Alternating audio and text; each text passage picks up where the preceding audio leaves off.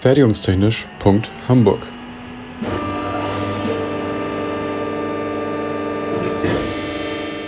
Ein Podcast rund um die Produktion.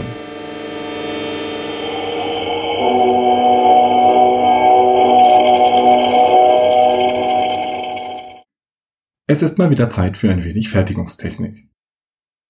In meinem Hauptpraktikum beim Deutschen Elektronensynchrotron in Hamburg habe ich ein Fertigungsverfahren kennengelernt, von dem in der Fertigungstechnik-Vorlesung keine Rede war. Ich spreche vom Sprengplattieren. Ganz kurz gesagt, beim Sprengplattieren werden zwei Bleche, Platten oder Profile mittels der Explosion eines Hochenergiesprengstoffs miteinander verbunden. Was tue ich zuerst als guter Ingenieur? Ich schaue mal, wo ich das Verfahren in das Ordnungssystem nach der DIN 8580 einsortieren kann. Die Grundlagen dieses Systems habe ich in Folge 2 erklärt. Und da hat mich das Sprengplattieren doch glatt ein wenig gelingt. Laut der kurzen Beschreibung eben habe ich mich zuerst in der Hauptgruppe 4 Fügen umgeschaut und bin dort in die Gruppe 4.5.3 Fügen durch Umformen bei Blech, Rohr und Profilteilen abgebogen. In der dazugehörigen DIN 8593 Teil 5 bin ich dann aber nicht fündig geworden.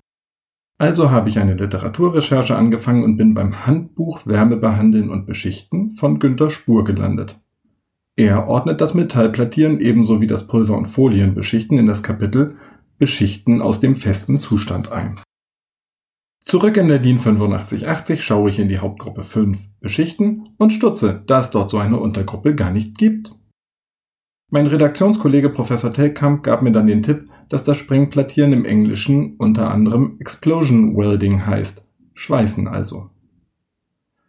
So schaue ich wieder in Hauptgruppe 4 Fügen und dort findet man irgendwann in Gruppe 4.6.1 das Pressschweißen. Die gesamte Liste der Schweiß- und Lötverfahren ist dann wiederum in der DIN EN ISO 4063 aufgeführt. In Kategorie 44 Schweißen mit hoher mechanischer Energie gibt es dann als Nummer 441 das Sprengschweißen. Nachdem ich das Verfahren jetzt in die entsprechende Schublade einordnen kann, beginne ich mal mit dem Sinn. Der wohl hauptsächliche Anwendungsfall besteht darin, vollflächig verbundene Halbzeuge wie Bleche, Bänder oder Profile aus mindestens zwei verschiedenen Werkstoffen zu erzeugen. Dabei geht es vorwiegend darum, die besten Eigenschaften beider Materialien zu verbinden. Geringe Dichte und Korrosionsbeständigkeit, elektrische Leitfähigkeit und Festigkeit oder ähnliches.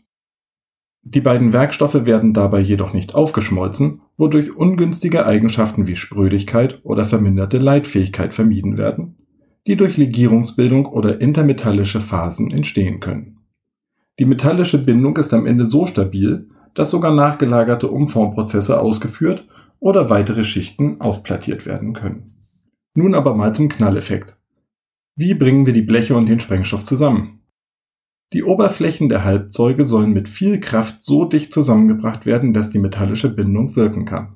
Das Unterteil kann im Prinzip so dick sein, wie es mag, die Auflage kann von wenigen Mikrometern bis zu 15 Millimetern dick sein und muss duktil, also fließfähig genug sein, um die Umformung zu überstehen. Beide Teile müssen vor dem Fügevorgang aufbereitet werden. Die Kontaktflächen werden entfettet und geschliffen, um möglichst ebene Flächen zu erzeugen und Oxide zu entfernen.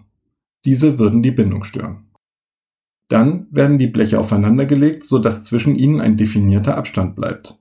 Dazu werden entweder dünne Blechwinkel aufgebracht oder kleine Stützen angepunktet (Punktschweißen), die dann mit einplattiert werden.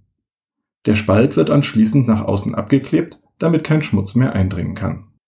Die so vorbereiteten Platten werden dann üblicherweise in einem Steinbruch oder Stollen platziert. Dort wird dann ein Hochenergiesprengstoff wie zum Beispiel Dynamit oder heute dessen Nachfolger in Pulverform auf die obere Platte aufgebracht und mit einem Zünder versehen bei runden Werkstoffen wird häufig in der Mitte, bei rechteckigen Platten oder Bändern an der schmalen Seite oder in einer Ecke gezündet. Häufig werden gleich mehrere solche Paarungen nebeneinander vorbereitet und plattiert. Rums. An der Stelle der Zündung knallt die Auflage wie Thors Hammer auf das Grundmaterial. Dabei werden kleinste Partikel aus der Oberfläche herausgeschlagen und zur Seite beschleunigt.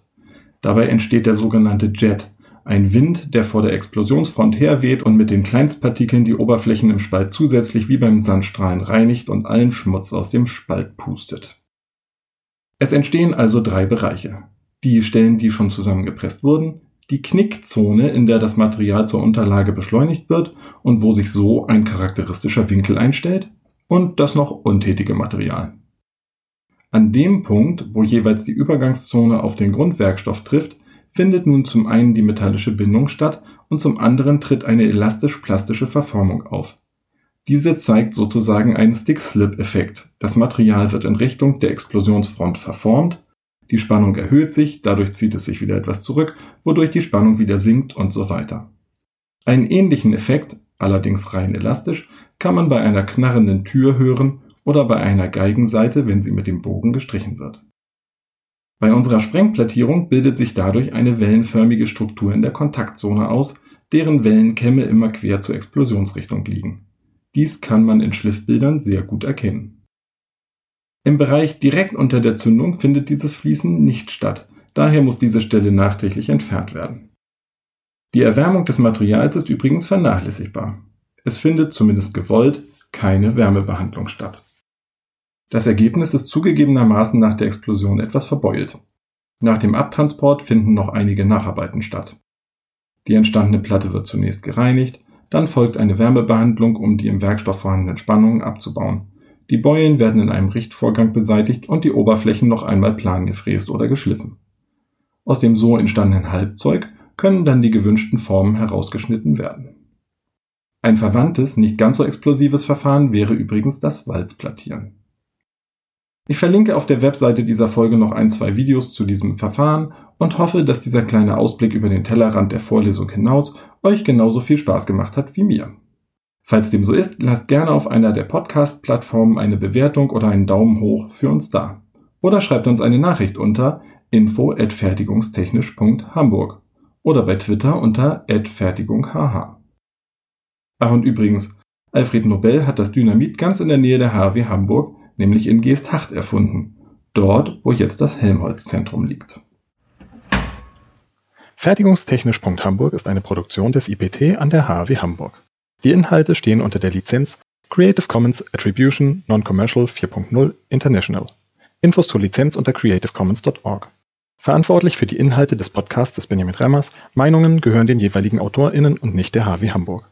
Weiterführende Links und falls vorhanden Formelzettel finden sich in den Shownotes bzw. auf der Homepage. Für Fragen, Wünsche und Anregungen erreicht man uns unter info@fertigungstechnisch.hamburg oder bei Twitter unter @fertigunghh. Es gelten die Datenschutzbestimmungen der HW Hamburg.